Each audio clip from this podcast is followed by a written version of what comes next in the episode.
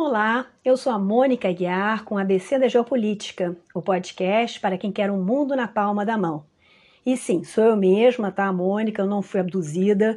Essa é a minha voz deste episódio. Eu peguei uma gripe muito forte, e mas estava vários dias esperando para poder gravar esse episódio de hoje. E, bom, agora que eu melhorei um pouquinho, resolvi tirá-lo da gaveta, tá bom? Então, tenha um pouco de paciência, mas vai ser desse jeito mesmo que eu vou gravá-lo. Hoje eu vou falar de um país que ninguém conhece e de outro que nem sequer existe. Ou enfim, pelo menos não é reconhecido oficialmente pela comunidade internacional.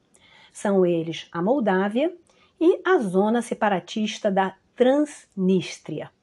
Esse episódio está sendo gravado então em julho de 2022. Eu sempre colocava essa informação no descritivo do episódio, mas agora resolvi que é melhor colocar no início da gravação, porque, embora a maioria das informações que eu passe aqui não tenha um prazo de validade, tem sempre alguma coisa ou outra que é circunstancial. Então, acho que não custa nada situar vocês no tempo do episódio. Antes de começarmos, lembrem que eu tenho uma conta no Instagram onde eu posto mapas e fotos dos meus episódios. E se vocês quiserem contribuir com o programa e essa aqui humilde escriba que estávamos falando, basta acessar o descritivo deste episódio ou meu site abcdageopolitica.com.br e ver as várias modalidades. Pode ser via Pix, Padrim ou, para quem está no exterior, via Buy Me a Coffee. Outra forma bacana de ajudar é fazendo propaganda do podcast entre os amigos ou também ouvir o episódio via Orelo, que é uma plataforma gratuita que remunera o produtor de conteúdo. Se vocês tiverem alguma dúvida que queiram esclarecer, ou sugestão, ou comentário, ou crítica, não hesitem em entrar em contato comigo pelo Instagram ou pelo e-mail abcdageopolitica@gmail.com. Às vezes eu demoro um pouquinho para responder, mas eu sou sempre respondendo, tá? Bom, para aqueles que estão familiarizados com o podcast, vocês já sabem que eu sempre começo falando um pouco sobre geografia, para depois falar de história e finalmente chegar aos problemas atuais. Então, dessa vez, vai ser o mesmo.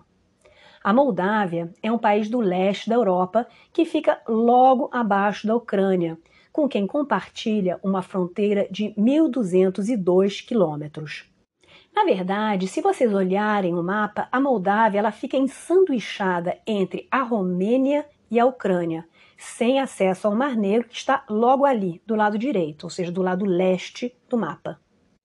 A Moldávia tem quase 34 mil quilômetros quadrados, o que faz dela uma Bélgica com mais uns 10% de território. Só que a Moldávia é bem menos povoada. Ela tem pouco mais de 3 milhões de habitantes, enquanto que a Bélgica tem quase quatro vezes mais, quase 12 milhões de habitantes. Já a Transnistria tem pouco mais de 4 mil quilômetros quadrados, ou seja, ela é quase o dobro de Luxemburgo e uma população de mais ou menos meio milhão de habitantes. A Moldávia tem dois rios muito importantes e que servem de fronteira. Do lado esquerdo, a oeste, o Prut separa a Moldávia da Romênia e deságua no rio Danúbio. O outro rio se chama Dniestr. Ele fica mais próximo da Ucrânia, ou seja, do lado leste, mais à direita no mapa.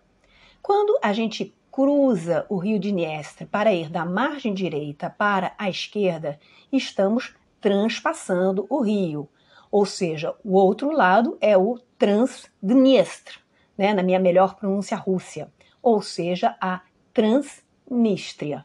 Pessoal, atentem para o fato de que a margem esquerda e direita, neste caso, é determinada pelo fluxo do rio. É que nem metrô, a gente precisa olhar a favor da direção para onde ele vai. Ou seja, neste caso, a gente olha em direção ao Mar Negro, que é para onde vai o fluxo do rio. Daí, a margem esquerda é a Transnistria, embora no mapa convencional ela apareça como estando à direita do rio. O solo na Moldávia é semelhante ao da Ucrânia. É o tal de chernossolo, que é bem rico em nutrientes, muito fértil e muito adequado para a agricultura. Inclusive, a Moldávia, até por ser um país bastante pobre, nunca recorreu muito ao agrotóxico. o que tem facilitado sua transição para uma agricultura orgânica de boa qualidade. Como eu já falei, a Moldávia não tem acesso ao mar. Sua fronteira termina a uns 5 quilômetros do lago Dnistrovski, que é o lago ou estuário do rio Dniestre que se junta ao Mar Negro. Esse estuário já é um território ucraniano. Essa fronteira foi planejada propositalmente pelos soviéticos na época em que essa região pertenceu à URSS. A política stalinista era semelhante à britânica, no sentido de dividir para reinar. Então, Stalin criava umas fronteiras meio aleatórias, mas que tinham por objetivo deixar a todos insatisfeitos e mutuamente desconfiados, impedindo qualquer tipo de aliança contra ele. Mas vamos para a parte histórica do nosso episódio. Para falar da história da Moldávia, eu vou precisar ampliar um pouco o quadro e falar de um país vizinho com o qual a Moldávia compartilha grande parte de sua história e raízes étnicas, a Romênia. A região que hoje é a Romênia e a Moldávia foi conquistada pelos romanos a partir dos anos 100 depois da nossa era e se tornou uma rota comercial, ainda que marginal, do Império Romano. Quando o Império Romano do Ocidente caiu, essa região foi invadida por tribos bárbaras, germanas e depois por magiares, que são os antepassados dos húngaros. Já na Idade Média, no século XIII, se consolidaram alguns principados com o senhor local exercendo poder. Então, aí passamos a distinguir três grandes principados: o Principado da Valáquia, o Principado da Moldávia e outro que é bem conhecido, né, por conta das histórias de Drácula, o Principado da Transilvânia. Daí ficaram basicamente rolando todos aqueles conflitos medievais, guerras com os vizinhos, alianças territoriais, vias casamento, enfim, aquela bagunça tremenda que não dá para a gente bem detalhar aqui e que, no final das contas, não é tão relevante assim. Mas a partir do século XVI, quando começa a expansão do Império Otomano em direção à Europa, os três principados são dominados e se tornam estados vassalos dos otomanos. A partir de 1600, a Transilvânia passa para o domínio austríaco, mas tanto a Valáquia quanto a Moldávia continuaram sob o domínio otomano. E aí entra um novo ator nessa história, uma outra liderança regional que vai enfrentar o Império Otomano para tentar conquistar seus territórios. Ou seja, a Rússia. Volta e meia, os dois impérios entram em guerra, mas a Rússia, em 1783, na época da Czarina Catarina Grande, consegue conquistar a península da Crimeia, que também era um estado vassalo dos otomanos. A partir dessa base, os russos vão aos poucos ampliando suas conquistas territoriais em torno daquela região. Em 1806, rola mais uma guerra entre otomanos e russos, e que se termina com uma vitória dos russos, que ficaram com uma parte do Principado da Moldávia, a parte do leste, chamada Bessarábia. Pessoal, Bessarábia vem do nome de uma dinastia que teria governado aquela região. Um pessoal de nome turco chamado Bazar, ou seja, não tem nada a ver com a Arábia, tá? Em suma, essa região da Bessarábia passou a integrar o Império Russo a partir de 1812 e ficou atrelada ao Império até 1917, quando aconteceu a Revolução Bolchevique. Enquanto isso, o Império Otomano foi se tornando cada vez mais fraco, o que acabou levando, em meados do século XIX, à criação de um novo país independente, a Romênia, juntando o antigo Principado da Valáquia com o que tinha sobrado do Principado da Moldávia.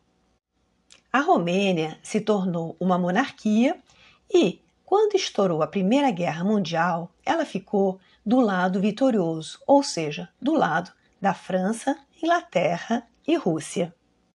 E, por conta disso, a Romênia ganhou um território de presente, que antes pertencia ao Império Austro-Húngaro, mas que historicamente era mais seu, a Transilvânia.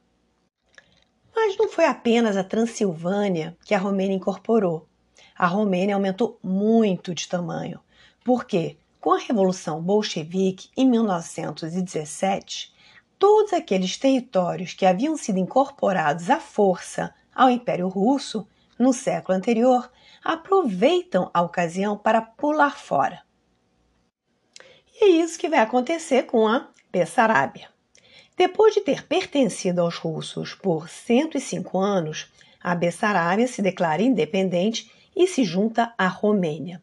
Então, a partir de 1918, a Romênia passa a ser conhecida como a Grande Romênia, pois ela reúne aqueles três principados medievais que eu comentei no início, a Valáquia, a Moldávia, agora com as suas duas metades reunidas, e a Transilvânia, e enfim, outras cositas más. Mas nem tudo está perdido para a jovem república bolchevique soviética, né? Eles conseguem guardar para eles uma faixinha estreita da Bessarabia, aquela que fica entre o rio Dniestra e a Ucrânia, justamente essa faixinha que hoje nós conhecemos como sendo o território separatista da Transnistria. E daí, como em todos os episódios relativos às ex-repúblicas soviéticas, precisamos falar do famoso Pacto Molotov-Ribbentrop e o protocolo secreto pelo qual Hitler e Stalin combinaram as suas respectivas esferas de influência. Isso, na prática, permitia que a União Soviética recuperasse o domínio sobre aqueles territórios que antes haviam sido seus. Então, as repúblicas bálticas, a Finlândia e também a nossa Bessarabia. Em junho de 1940, a România basicamente recebeu um ultimato dos soviéticos. Do tipo: Romênia, me entrega Bessarabia ou você vai levar chumbo. E daí, fazer o quê? Entregou. Tá aqui a Bessarabia, a União Soviética, tá aqui para você. E claro, a Romênia engoliu em seco, entregou a Bessarabia e ficou esperando a hora da vingança. Que veio no ano seguinte, quando Hitler invadiu a União Soviética. Mas antes disso, a Romênia passou por uma mudança de regime. Aconteceu um golpe de Estado e quem assumiu o poder foi um líder militar chamado Antonescu e com o filho do antigo rei funcionando como um rei fantoche. Quando, em junho de 1941, o Hitler invadiu a União Soviética, a Romênia enxergou a possibilidade de se juntar aos alemães e se vingar dos soviéticos, tentando recuperar os territórios que ela havia perdido. E foi o que aconteceu. A Bessarabia foi novamente recuperada pelas forças do eixo. Mas, em 1944, a Segunda Guerra Mundial já estava se definindo em favor dos aliados e o rei romeno Miguel I conseguiu se livrar do ditador de plantão e deu um cavalo de pau na política externa da Romênia, se aliando aos aliados e passando a combater os nazistas. Como prêmio, a Romênia ficou com a Transilvânia, mas, assim mesmo, perdeu novamente o território da Bessarabia, que voltou a ser dos soviéticos. Ela também foi obrigada a pagar uma indenização de guerra para o RSS, ou seja, uma situação bastante parecida com a que a Finlândia viveu e que eu contei no último episódio. Depois da Segunda Guerra Mundial, na divisão das esferas de influência, a Romênia acabou ficando sob a esfera soviética e a Bessarabia foi incorporada ao RSS como República Socialista Moldava. E daí segue-se mais uma vez o modelito stalinista com o qual estamos familiarizados. Parte da população local foi expurgada, sendo deportada para longe, e a Moldávia passou por um processo de russificação barra sovietização. E, para não correr riscos, os soviéticos insistiram em realçar as diferenças nacionais da Moldávia, de forma a criar uma nova identidade, que fosse diferente da romena. Por exemplo, os moldavos falam, falam romeno, que é um idioma de origem românica. E é engraçado, né, porque para nós latinos até dá para entender várias das palavras que eles falam por serem muito semelhantes às nossas. E se vocês pegarem um jornal romeno, também dá para entender a ideia geral da notícia, porque é um mix de português com italiano, francês, espanhol e eslavo também, né, claro. Bem curioso mesmo. Mas enfim, voltando aos particularismos. Os romenos usavam o alfabeto latino, mas os moldavos foram instados a adotar o alfabeto cirílico durante o tempo em que fizeram parte da União Soviética. E dizia-se que eles falavam moldavo e não romeno. E claro, a língua principal sempre foi o russo. E de fato, a Moldávia, depois de ter feito parte do Império Russo por mais de 100 anos e depois ter feito parte da URSS por quase 50 anos, acabou forjando uma nova identidade nacional, uma identidade nacional à parte. Inclusive, durante os anos áureos da União Soviética, os moldavos se comparavam aos romenos e viam que estavam numa situação econômica melhor do que a deles, com melhor qualidade de vida, por fazerem parte de uma superpotência e não de um país paupérrimo como a Romênia era. Durante o período soviético, a Moldávia tinha uma economia bastante focada na agricultura, fornecendo frutas, legumes e vinhos para o resto do país, e com população de moldavos étnicos. Já a Transnistria era uma área mais urbana e industrializada e com maioria de população russa ou ucraniana. Mas lembrando que ambas estavam integradas na mesma e única República Socialista Soviética da Moldávia. Durante todo o período em que a Moldávia fez parte da URSS, a população etnicamente moldava se viu como sendo cidadã de segunda categoria. Quem ascendia politicamente nos círculos de poder era a população russa local, e as elites burocráticas eram constituídas sobretudo de transnistros, que no final das contas eram etnicamente russos ou ucranianos. Com o governo Gorbachev, em meados da década de 1980 e o início de uma abertura política, movimentos nacionalistas moldavos começaram a reivindicar uma volta ao uso do alfabeto latino e também a obrigatoriedade de se falar moldavo, ou seja, romeno, em vez de privilegiar o idioma russo. Essa decisão desagradou profundamente a parte da Transnistria, porque o pessoal que morava lá só sabia falar russo e não se identificava com a cultura moldava. Quando começou a década de 1990 e a União Soviética passou por aquela crise de dissolução, a Moldávia aproveitou para se declarar independente em 1991 e foi reconhecida como tal em 1992. Vou falar aqui rapidamente da vizinha Romênia, só para entendermos melhor o que aconteceu também com ela. A Romênia teve uma história comunista bem interessante. Ela teve um ditador comunista, daqueles bem brutais mesmo, chamado Nicolau Ceausescu, que ficou quase 20 anos no poder tocando o terror em seu país. Ele foi deposto na Marra em 1989. Tentou fugir, mas foi capturado, julgado, condenado à morte e executado pelos romenos que já não o suportavam mais. Depois disso, a Romênia fez a sua transição para um regime democrático, embora sempre com os antigos políticos ligados ao Partido Comunista ainda em posições de destaque e poder. E uma outra informação relevante: em 2004, a Romênia se juntou à OTAN e, em 2007, à União Europeia. Mas, voltando à Moldávia, quando ela se separou da União Soviética, alguns até pensaram que ela poderia se unir à Romênia mas a população local foi contra. Eram já duas realidades completamente diferentes, apesar de terem a mesma língua. Em 1991, a Transnistria, que não queria nem saber de ser moldava, se declarou unilateralmente independente desta. O governo da Moldávia tentou recuperar o território separatista e chegou a rolar uma guerra em 1992. Mas, como os transnistros foram ajudados por Moscou, acabou tudo num empate técnico. Houve um cessar-fogo, mas a Transnistria nunca chegou a ter a sua independência formalmente reconhecida pela Moldávia, nem tampouco pela Rússia, diga-se de passagem. Apenas países que também não existem formalmente a reconhecem, como a Abecásia, a Ossétia do Sul e a República de Artsakh, que é aquela região de Nagorno-Karabakh disputada por armênios e azerbaijões. Aliás, eu já fiz um episódio sobre Nagorno para quem se interessar pelo tema. A Moldávia também enfrentou problemas com outra região separatista, a Gagaúzia, que tem uma população de origem turca. Mas, nesse caso, como não havia Moscou por detrás, as negociações correram melhor. A Gagaúzia, embora seja também pró-Rússia, continua fazendo parte da Moldávia, mas com status de autonomia desde 1995. E entrando agora em questões atuais.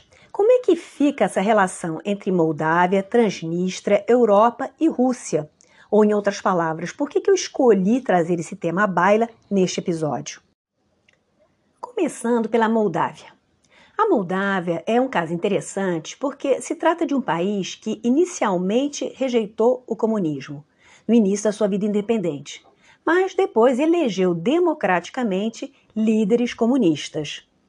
Isso aconteceu, sobretudo, porque o país é muito pobre e havia esperança e até a nostalgia de que os políticos ligados ao Partido Comunista pudessem melhorar a situação, coisa que não aconteceu. Em termos de PIB per capita, a Moldávia é o quarto país mais pobre da Europa, só superado pela Ucrânia, Geórgia e Kosovo. Essas estatísticas são relativas a 2020. O que a gente percebe é que essa transição de uma economia dirigida para uma economia de mercado e ser parte de uma engrenagem maior para se tornar um país independente foi muito difícil e trouxe uma série de desafios que nem todas as ex-repúblicas soviéticas conseguiram resolver.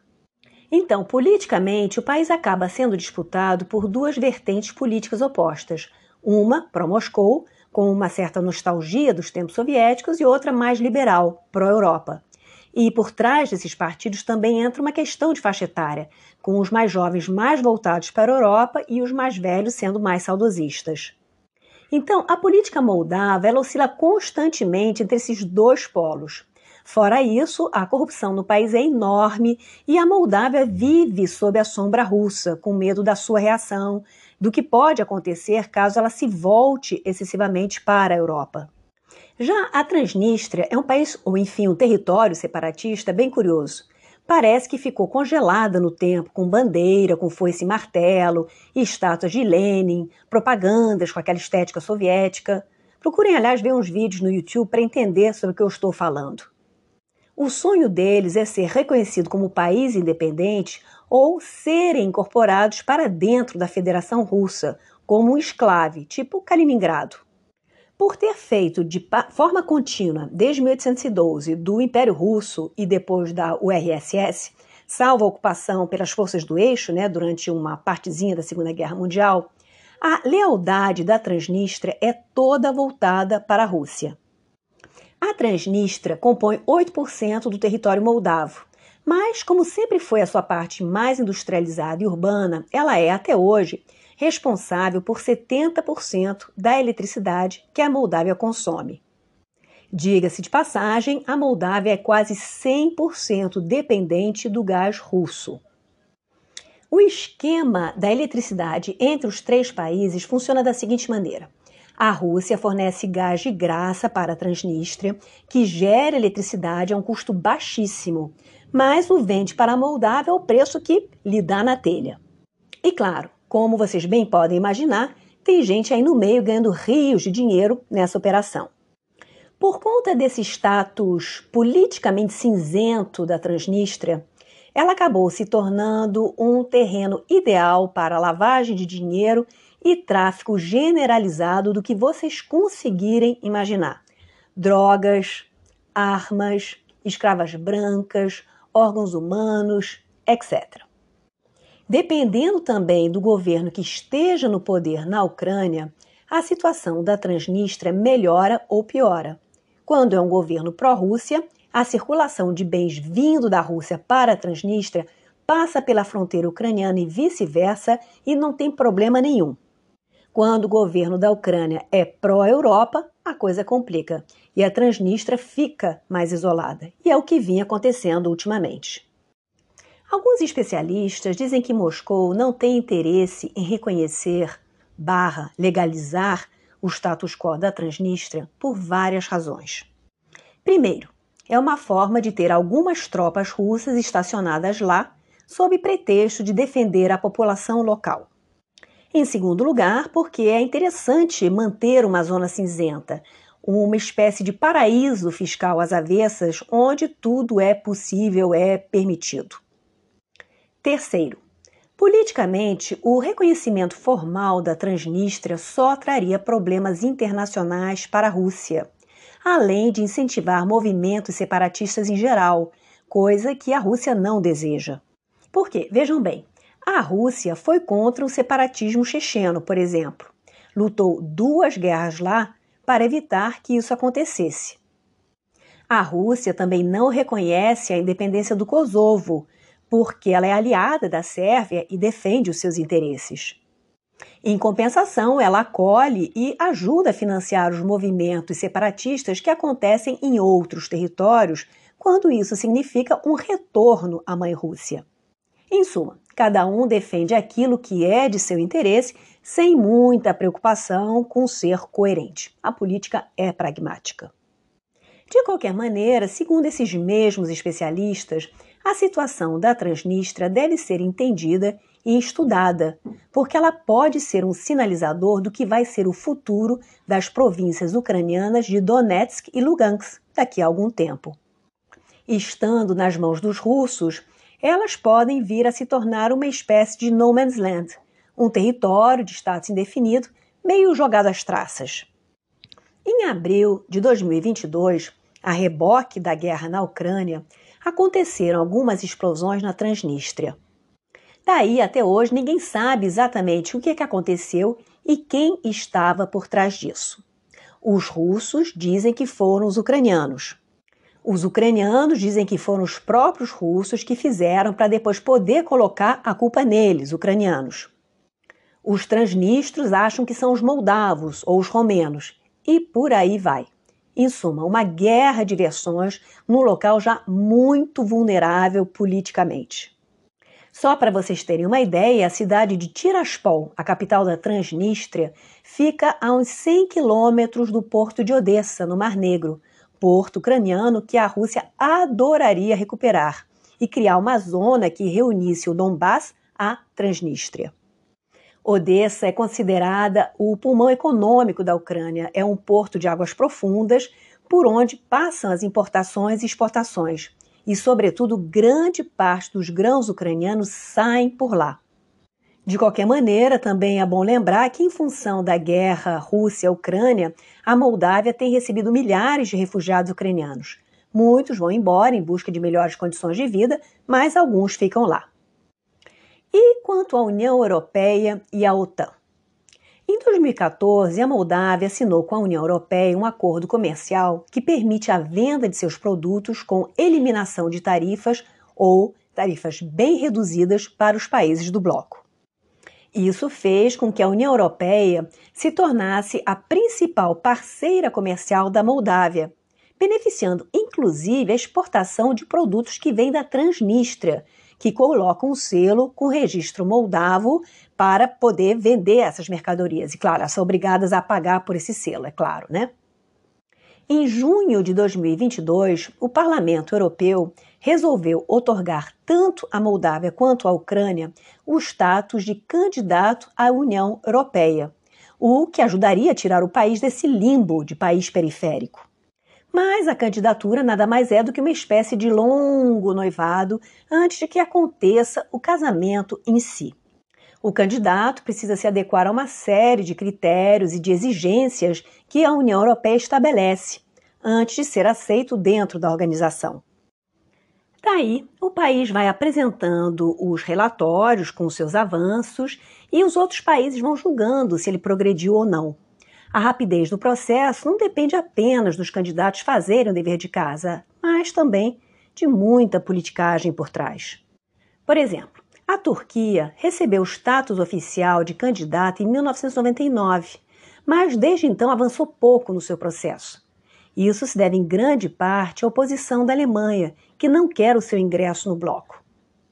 A razão é porque a Alemanha tem medo de ficar inundada de turcos disputando emprego com o status europeu, coisa que eles não desejam. E também porque a Turquia é um país demograficamente grande, o que alteraria o equilíbrio de poder dentro da própria União Europeia, atrapalhando o famoso casamento França-Alemanha, os dois países mais fortes da organização. Bom, mas enfim, chega de União Europeia, porque senão vou ficar saindo do tema. E quanto à OTAN? Apesar da Romênia e da Bulgária terem aderido à OTAN em 2004, como a Moldávia se declara neutra e isso está em sua Constituição, ela teria de mudar isso primeiro para daí pedir a sua candidatura. Então, por enquanto, entrar na OTAN está fora de cogitação. Outra alternativa, mas que os moldavos não curtem muito, é fazer um referendo perguntando para o pessoal se eles querem se reunificar com a Romênia. Caso a proposta seja aprovada, eles automaticamente estariam dentro da OTAN e da União Europeia por terem se tornado romenos. Mas é evidente que a essa altura do campeonato é pouco provável que role essa reunificação Romênia-Moldávia. Ainda por cima que, com certeza, levaria ao fracionamento da própria Moldávia, porque transnistros e gagaúzes não iam querer. Mas enfim, quem viver verá. É isso aí, espero que tenham gostado do episódio, né, apesar da minha voz, e lembrem de divulgar entre os seus conhecidos, aqueles que gostam de geopolítica. Pessoal, até breve.